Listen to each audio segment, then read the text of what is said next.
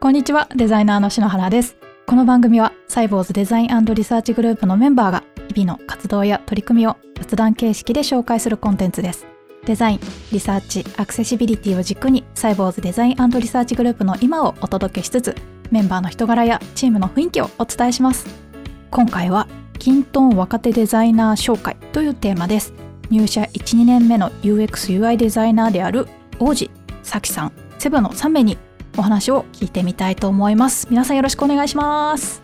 よろしくお願いします。お願いします。イエイ。はい。それでは簡単に自己紹介からお願いします。まずは王子から。はい。こんにちは、えー、僕は新卒で入って今、えーと、2年目になります。キントンチームで UXUI デザイナーをしています、えー、大志田亮介と申します。よろしくお願いします。はい。よろしくお願いします。じゃあ次、さきさんお願いします。はい、えっと、キントンチームで UX やデザイナーしています、さきと言います。今年の7月にタイボーズに転職したばかりで、今月で大体3か月目という感じです。はい、よろしくお願いします。よろしくお願いします。じゃあ、続いてセブ、お願いします。はい、私もキントンチームの UX UI デザイナーです。今は1年と2ヶ月はキントンのチームを参加しました。お願いします。よろしくお願いします。よろしくお願いします。はい。ありがとうございます。それでは早速最初のトピックいきたいと思います。えー、最初のトピックはですね、新メンバー、さきさんの紹介になります。さきさんがですね、キントーンのデザイナーとして入社されました。イェイイェイイェイイェイイェイウェルカム改めてさきさん、サイボーズへ、まあ、ようこそっていうことで、どうですか？入社3ヶ月経ったんですけど、もうキントンチームには慣れました？あ、そうですね。徐々に、はい、最近慣れてきたっていう感じです。うん、あ、はい。徐々に。よかったよかった。ちょっと今日はいろいろさきさんのことを、えー、お聞きしていきたいなと思います。まず、はい今働いてる場所なんですけど、はい、京都でしたっけ？はい今京都からリモートワークで あの勤務しています。今日も京都からこのポッドキャストの収録に参加されてるってことですね。はい今日京都からです、うん、入社当時からもう完全オンラインですよね確か。あそうですね。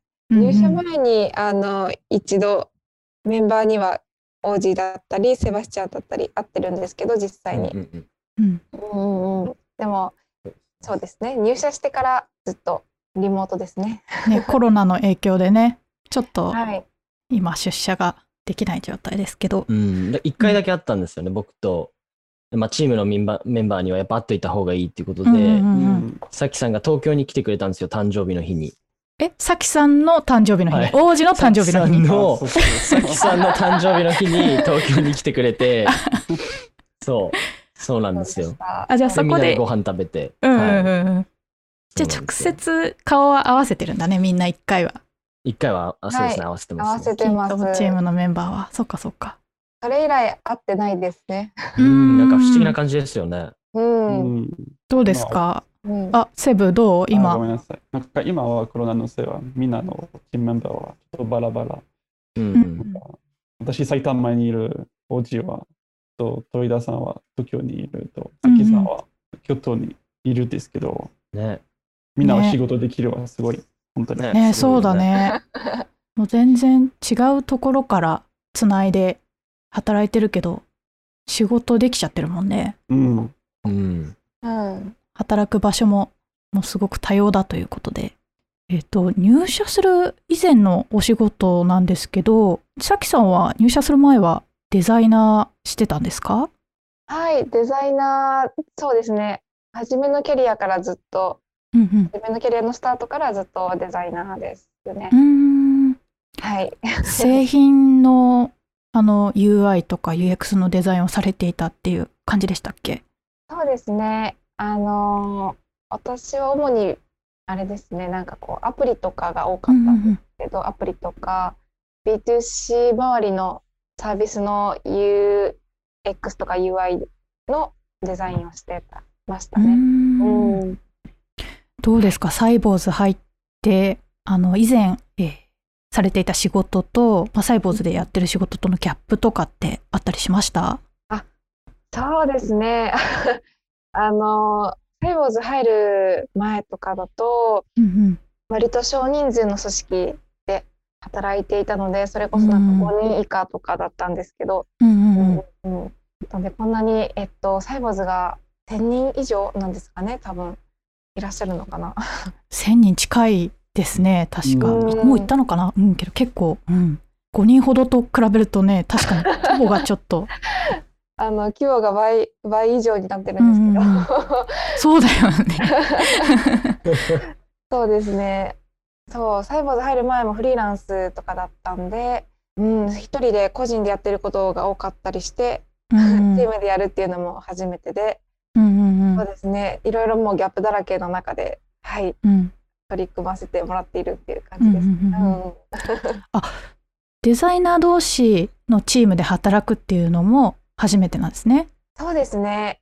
うん、初めてですう。んうんうん、どうですか？前のお仕事だとデザイナーがさきさんしかいないみたいなそういう環境だったってことですよね。こうデザイナー複数の人数と一緒に働いてみて何か変わったこととか良かったこととかって何かあります？そうですね。なんか、あのーすぐに、あの、チームメンバーの人たちに、うんあのーここどう思う？みたいな。相談が、まあ、しやすかったりとか、うん、あとなんか、まあ、デザイナー同士なのでこう、うんうん。気持ちの共有がしやすいというんですかね。なんかこう、うん。うん。前とか一人だったんで。あーちょっと相談したいけど同じデザイナーの目線の人がいないしみたいなそういうのがそうそうそう今はそういうのがちょっと解消されたというか。うんうん、それってもさ感じなん。れたしだ、そうそう。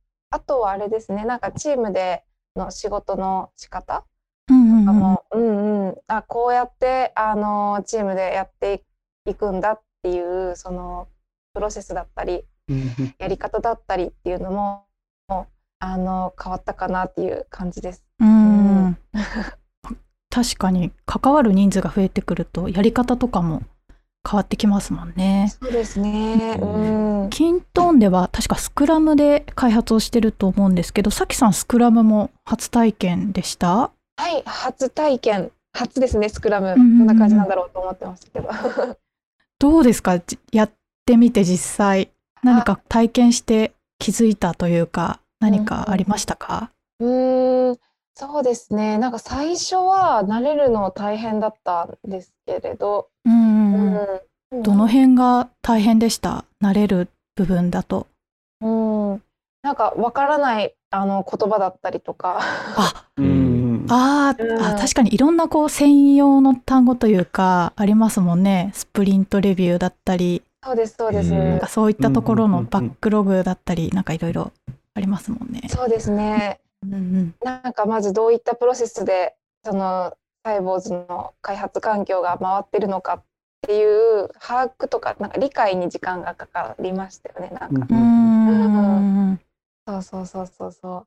まあでも、まあ慣れてくると、すごく、あのーなんだろう、チームとしてすごい、ななんていうのかな、あのー理にかなったやり方なんだなっていうのは、うん、うんうんうん思いましたし、なんかずっとその、あのーサービスの改善のプロセスっていうのを一回経験してみたかったので、あ それがまだしたことなかったので、ーうんうんうんうんうん。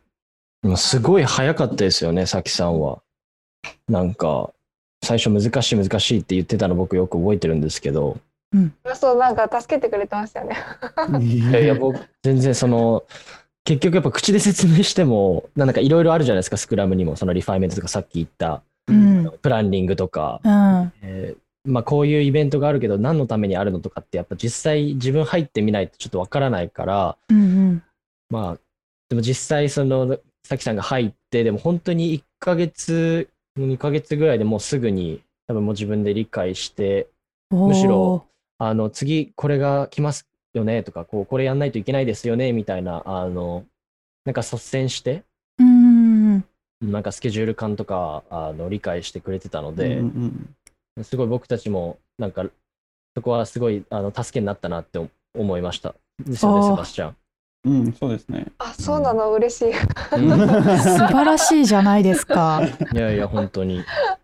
素晴らしい。あ、じゃあ、そうですね。さきさんが入って変わったことについてちょっといろいろ聞いてうん。いきたいなと思います。うん。何が一番さきさん入って変わりました？そうですね。やっぱりそのスケジュール感とかを、うんうん。あの、ちょっと客観的に見てくれるっていうのは、こう、まあ、さきさん来て新しくなったと思うんですよね。あの、うん僕とセバスチャンとトイダさん3人もともといて、うんで、まあ、トイダさんもともとずっとキントンチームに長くいらっしゃるので、うんうんあの、まあ、PM ともコミュニケーション取ってて、やっぱこう未来の、まあ、つ次の月はこれやるみたいなのがまあ頭に入ってて、うんまあ、僕たちもそれ共有しながらやってたんですけど、まあでも、あの、人数も増えて、もっとできるようになったんですよね。うーん。だから、まあ、だからといってこう4倍にするためには、ちゃんとやっぱこうよくやんないといけないなと思ってて、でも、あの、んさきさん入った後別に力が4倍になったりとか、うんうん。なったわけではなくて、その時はまだ。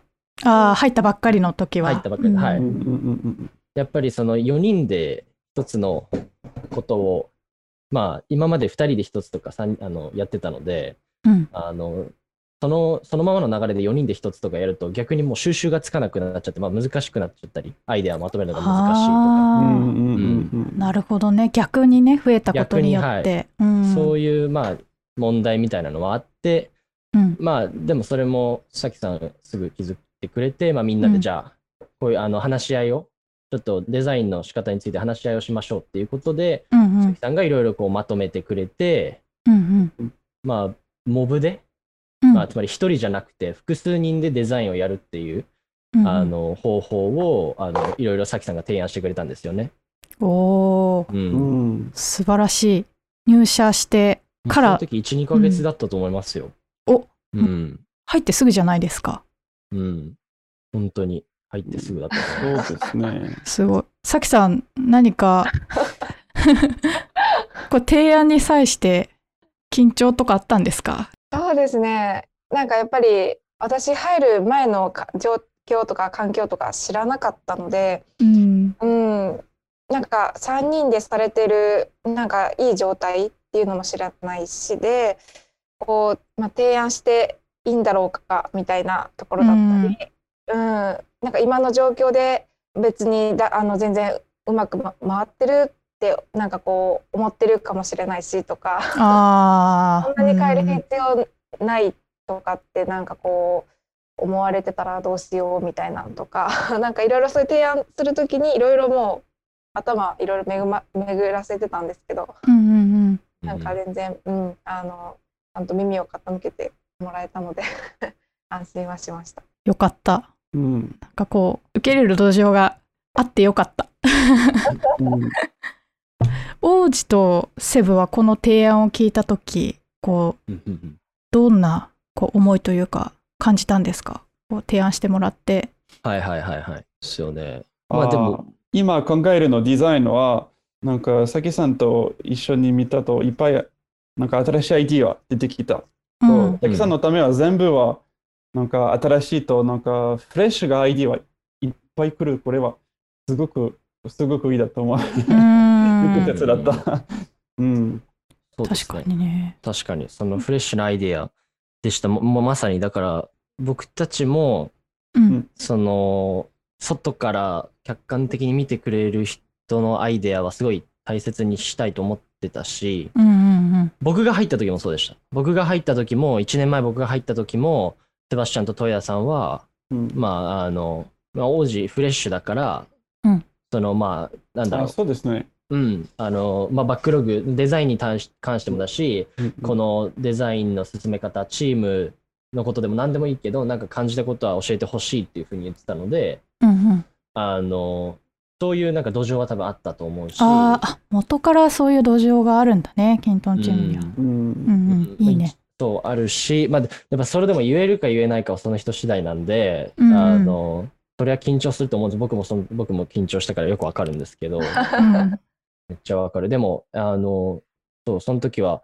確かに僕たちもなんか問題意識は持ってたから、やっうんうんうんあのぜひじゃあそれはあの滝さん考えてくれるんだったらちょっとお願いしますっていう感じでしたね。客観的にじゃあこう改善点というか、まあ、こんな風なことがあるともっとより良くなるっていうのをさきさんが見つけてくれて形にしてくれたっていうことだよね。その新しいデザインのやり方、モブデザインのやり方っていうところ。うーん何かこの新しいあのモブデザインのやり方にしてからこう変わったこととかってあります？なんか良くなったこととか。はいはいはい。う。うんん良くなったことは、まあ、このモブデザインって、その、結局複数人で、あの、うんタスクがいっぱいあるときに、あの、やっぱ効果的になると思うんですよね。効果を持つっていうか、うんうんその、いろんなタスクがあるときに、それをどう4人で割り振るかっていう。うんうんはい。だから、あの、忙しくなったときに、あの、あ、この方法いいなっていうふうによく思うんですけど、うんうんうんとまああ、まだあれですよね、新しい方法説明してないんで、なんだ新しい方法はみたいな感じだと思うんですけど、あ確かにそうだねうんちょっとどういった方法でモブデザインをやってるのかちょっとじゃあうん。説明をお願いします。じゃあちょっと、あの、考えたさきさんにちょそれちょっと説明してあもらおうかな。ぜひぜひ。そうですね。以前はどうだったかっていうのから言ってはいはいはいた方がいいですよね、多分。なんか以前はバックログが来て、まあえっと3人あるいは2人で、まあ担当とかも決まってなくて、まあなんとなうんうんくこう、まあまあセブがやるか、まあ、おうちがやるかみたいな、まあみんなで一緒にみたいな感じの、まあなんとなくっていう感じで入っていってたんですよね。うんうんであんまりこう共通の認識がないとこうあ誰がそのバックログ責任持ってやり遂げるのかとかうーんそういうのが結構まあ曖昧だなっていう感じではまあ思っていたんですけれど、うんそれをえっとまあ新しいモブデザインの仕方やり方方法はそれをちょっとまあ変えて担当制にしようという形にしました。それぞれなんかバックログがあの割り振られたら、えっとまあ、誰がそのバックログ担当するのかっていうのを決めて、うんその人が、えっとまあ、プロトタイプ作って PM と相談してで最終的にあの、えっと、実装ですねモブでプログラマーの方たちと一緒にやり取りしてであの完成まで実装をやってもらう中でそのデザイン調整もしてで完成まで持っていく。で全部のプロセスにその人の担当その人が、えっと、やり遂げるみたいな形で。で後のメンバーはえそれに対してサポートするっていう、うんうんうんはい、やり方にしませんかっていうので。うんうんうん。担当ができたっていうのが一番大きいと思いますうね。その、あの、それまでの前の時は、まあみんなで大体同じようなレベル感でやってたので、あ、そういえばあれどうするとか、あれって今どんな感じなんだっけみたいな時に、うんうん。うんうんめちょっとバラバラなんですよね。誰が担当してるかというか、まあ、責任がこうちゃんと、まあ、一つのバックログに対してこうなんかなかったりするので、うんうん。あのちょっとこう終え終えていない時とかうんうんがあったので、なまあ、今回その担当をつけたことによってこのこのこれはどういうふうになってるって言ったら、まあ、その担当の人が今こういうスケジュール感でやってて今これぐらい進んでます。みたいなことが言えるので、うんうんうん。えーっとまあなんかこう全体を把握しやすくなったっていうのはありますかうね。ん。うん、あと別に一人でやるわけじゃないんで、あのうん。分かんなかった、別にあの他の人からアドバイスとか、まあ、サポートしてもらうこともできるので、うん。う。んもちろんい、いつもは一人じゃない。うそうですね。ん。一人じゃないのはいいね。はい、うん、でねそう毎日 Zoom つながってるし。ううんうんんうん。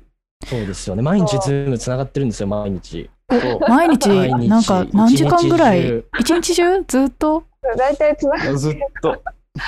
すごいね。うん。そ集中したい時はちょっとミュートにしたりとかうんありますけど、なんかちょっと助けてって言ったらこう一緒にじゃあやろうかみたいな、おお。じゃあ声をかければもうそこに仲間がいるわけだ。そう。ね相談しやすいねう。んう。そっかそっか。大体いつもセブが毎回、うんその部屋にはいて、そうそうそうそう、部屋を一個なんか作ってるの？そのキントンデザインチームみたいなズそうですームルームがあってはい、そこにその通りです。任意で入るみたいな感じなのかな？はい、うんうんその通りです。はい。大かそうか体まあそうですね。なんかそれぞれミーティングがあったら抜けてとか、うんうんうん戻ったら戻ってくるか。リビングみたいな感じですね。そうですねはいはい。そうそうそうシェアハウスのリビングみたいな感じ。あそうそうシェアハウスのリビングみたいな感じ。そうかそうか。のシェアハウス。本当にコミュニケーションは早いね。コミュニケーション早いね。うん。あ、一個気になったんですけど、バックログの担当ってどんな風に決めてるんですか？挙手制なのか、なんかこう、うんうんうんこれ、誰々お願いねみたいな、そういう決める人がいるのか。ああ、まあ、ん大体は自分で決める。あそうなんだ。そうですね。関連してたら前ちょっとやったことがあるものものとか、うんあー続きだとかあるとあその人がやったりしますね。うん。うーん。ううん一番悔しい人は、なんか、このバックログやる。あうんか、もし、ああ、このバックログ面白そう、私やってみていいですか、それもあ いいね。その、うん自分でこう、やりたいって言えるのって、うんうんうんすごくいいね。へえ。ありがとうございます。さっきなんかバックログとかそういう話も出たんですけど、そのデザイナーってどの段階からあの開発に携わってるのかちょっと聞いてみてもいいですか？うんうんうんうんうんデザイナー、そうですよね。あの、まあ、大きく2つうんうん。なんですかね。あの、一番最初、まあ、さっきバックログ、バックログって言ってますけど、まあ、サイボーズでは、あの、スプリントで開発する単位みたいな感じなんですよね。なんで、まあ、うんその一つのバックログで、まあ、えーこういう機能のこの部分をやります、みたいな。デザインのこのパートを、えー今回はやります、みたいな、そういうものが含まれてて、で、まあ、そういうバックログを作成する人っていうのは、まあ、PM の方だったりするんですけど、プロダクトマネージャーとかだったりするんですけど、まあ、あの、その人たちが、そのバックログを作る段階でもデザイナーってまず最初関わりますね。うん。はい。まあ、どういう画面になるのか、U- UI になるのかうんっていうのを、あの、デザイナーがさっと作って、で、こう見せて、で、まあそこを話し合いながら、じゃあ、バックログ完成っていうふうになると、えーまあ、でエンジニア含めたチームにご紹介して、で、そこから、じゃあ実装が始まりますって言ったときに、えーデザインの実装が必要なところがあれば、実装にデザイナーも参加するっていう、えー、2つですかね。はい。うんで、関わりますね。うんうんバックログ段階からデザイナーもちゃんと関われるっていうのはいいね。しかも PM と一緒にこう話しながらっていう感じ。そうですね。PM と話す機会、PM とのコミュニケーション、あの、うんすごくありますねう。ん。それは、はい。バックログの内容は、なんか、戸田さんと一緒になんか読む。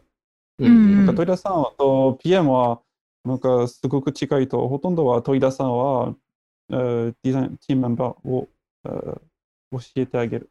うんうん目的とか、何が欲しいとか、うんそういう。そうですね。豊田さんが今、まあ、PM の人と、あの、PM の人とまあ一緒にあの連携してるので、うんうんそこのなんかあのバックログに関してはすごく詳しいので、まあ、僕たちはあの何かわからないことがあれば豊田さんに聞いたりもするって感じうですね。んうん。最近戸田さん PM に体験入部したりしてるからかなり PM 的な役割のデザイナーになってきてるっていう感じうんなんだよね、きっと。あそれで言うと最近あのリサーチャーのゆうたさんも PM になってバックログをそうですね書き始めて、なんか王子最近一緒にやったんだっけゆうたさんと？はいはい、そうなんですよ。あの、ゆうたさん PM で、プラス豊田さんと、えー僕参加して、こう3人で、あのーバックログを、まあ、その PM とデザイナーでこうバックログを進めていくっていう感じで、あの、プロトタイプをこう、さっと作りながら、その場で作って、あの、PM とこうコミュニケーションしながら、あの、バックログを書いていく、作成していくみたいな。で、そうそういう方法で、えーやったんで、やっぱりそのバックログ作成とか、その、検討できる素早さみたいなのは、うんやっぱり早いっていうのは、その、ゆうたさんも言ってましたし、うんうんなんかそこら辺はすごい PM とデザイナーがあの一緒になって作成するメリットかなと思いますうね、デザインのそのデザインをすごくの懸念材料が多いバックログとかうんうん。あの少ないバックログっていろいろあるあると思うんですけど、うんうんやっぱ多い、あのデザインの変更が大きいバックログになんて関しては、やっぱりあの PM と密になって、うん。あの検討するので、やっぱすごいそこで効果発揮するんじゃないのかなと思いますね。ああこう懸念材料とかもうバックログの制作段階である程度潰してから開発に取り掛かれるもんね、うん。そうすれば。うん。確かに。いいですね。デザイナーもちゃんと PM とコミュニケーションしながらかなり上流の段階から開発にはい。携わることができているっていうのは、うんありがとうございます。じゃあえそうですね。最後ちょっと今後皆さんにやりたいことをぜひお伺いしたいなと思っていましてさきさんは今後やりたいことどのようなことありますか？そうですね。まあ、まずは 入って全然間もないので、うんうん。うん、あの、キントーンの、あの、製品の、まあ、理解であったり、まあ、開発のプロセスへの、なんだろう、あの、慣れだったり、こう、より、なんか今よりも、まあ、より早く、こう、まあ、デザインを作って、あの、質のいい、なんだろう、改善うん。うん、をしていけたらいいかなっていうのを、まあ、まず一つ思っています。うんうんでもっとなんか CS のカスタマーサポートの人たちとかカスタマーサクセスの人たちと連携をもっと今より取っていけるといいのかなと思っているのでそのあたりできたらなっていう感じです。うんうんうん、はい、カスタマー CS ってカスタマーサクセスでいいのかな？はい、かな？まあこうこ も言うかな。はいもう顧客のね体験をデザインするみたいなところもそうですね。今後デザイナーの役割として結構重要なところになってくるかなと思うので、うん、ぜひさきさんにはその部分もキントンで活躍をはい、はい、というかはいしてます。ありがとうございます。セブは今後どんなことやっていきたいのかな？うん、今後ね、私、なんか、キントンのアクセシビリティは良くしていきたいです。うん今は小林さんと、うんなんかアクセシビリティのことをよく勉強すると、本当に楽しいだと思う。ともっと知りたいです。アクセシビリティのことはもっと知うんりたい。うんうんうん小林さんはスペシャリストだからああ、そう。ね勉強になる。るよね、一緒にね仕事をするとね。本当にすごい、なんか全部してるみたいです。ね、ウェブアクセシビリティは本当に面白いです。うーん本当に。ね、今後グローバルに展開する上でアクセシビリティも重要だもんね。うんああ、そうですね。これはうんこれは頑張りたいです。ありがとうございます。じゃあ最後に王子はどうですか？はい。えーっと、まあ、ずっとリサーチを、あの、社内での、社内で新しくしあの入ってきた、あの、中東の方にリサーチをやってたりとか、あの、今年入ってからリサーチをずっとやってきてるんですけども、あの、やっぱこれはまたずっと続けたいなと思ってますし、うんやっぱり、その、これスクラムですごい短い期間なので、短い期間の中でも、そのなんかリサーチ結果をちゃんとこう PM が、あの、咀嚼しやすい形でてなんかこう渡せるみたいなのはずっとテーマで、うん。あの、またこれからもやっていきたいっていうのは一つあって、うん。で、もう一つは、これはあれですね、その、やっぱり僕たちグローバル向けに、はいあのアメリカにも中国にもあのマーケットがあるので、その、そこのカスタマーとか、うんうん。あのそのこう地域を意識して、そこをこうリサーチしてみたいな、あの今やっぱり、まあもちろんあの海外の方からの声みたいなものもあのちゃんと取り入れてると取り入れてるんですけど、うんうん。あのリサーチとかそこら辺あの実際に地域行ってうんローカルの人に聞いて触ってもらってみたいな、まあそこら辺はどんどんもっとやっていきたいなと思ってますね。はい。グローバルで製品を広める上ではそこ大切になるよね。きっとうん。リサーチで現地の現地に行って現地の人に使ってもらったりとか。そうですね。うん。確かに。い。いですね。リサーチ。はい。はい。スクラムにリサーチを取り込むって。うん。ね大変だけどできたらすごく開発する上でなんかうん。役に立つこと多そうだよねこうリサーチでこういう結果だからこうした方がいいみたいなそうですね。まあ、あのリサーチを、なんかまあ何をもリサーチっていうか、あうんうんの多分リサーチも大きいものからあの小さいものまで、なんか、うんなんていうんですか、こうエスノグラフィーみたいに、もう本当にその人の場所に行っていくみたいなものから、あの、なんかこう、あの要望みたいなものをこう読んでいく。うん。そういうか、まあ、ライトなものもあると思うんですけど、ライトなものはもちろん、あの、日頃やってて、うんうんただこう、もう少しこう、ユーザーテストとか、うんうんうんうん。被験者を呼んでやるテストみたいな、なんかそういう風なのって、やっぱりプランニングに時間かかったりとかで、うんやっぱどうしてもこう短期間でやっていくのは難しいっていうのは、きっとみんなそう思うんですけど、うん。まあでもそれをこういかに早く回していって、あの、クオリティの高いものを出すかみたいなのはうん、やっていきたいですよね。なんか、うんまだ答えはわからないですけど。うんできたらすごいね。うん、できたらすうごいなとん、なんか一個うん型型というかスクラうムんとリサーチをこう合わせるみたいな型になりそうだよね。そうなんですよね。うん、面白そう。いやぜひはい。ぜひ頑張ってください。お頑張ります。応援しています。ありがとうございます。はい。今日は kintone 若手デザイナー紹介というテーマでお話を伺いました。皆さんありがとうございました。ありがとうございました。ありがとうございました。ありがとうございます。文字起こしのテキストは後日ノートにアップする予定です。ぜひ音声と一緒にお楽しみください。それではまた。イエーイまたバイバイ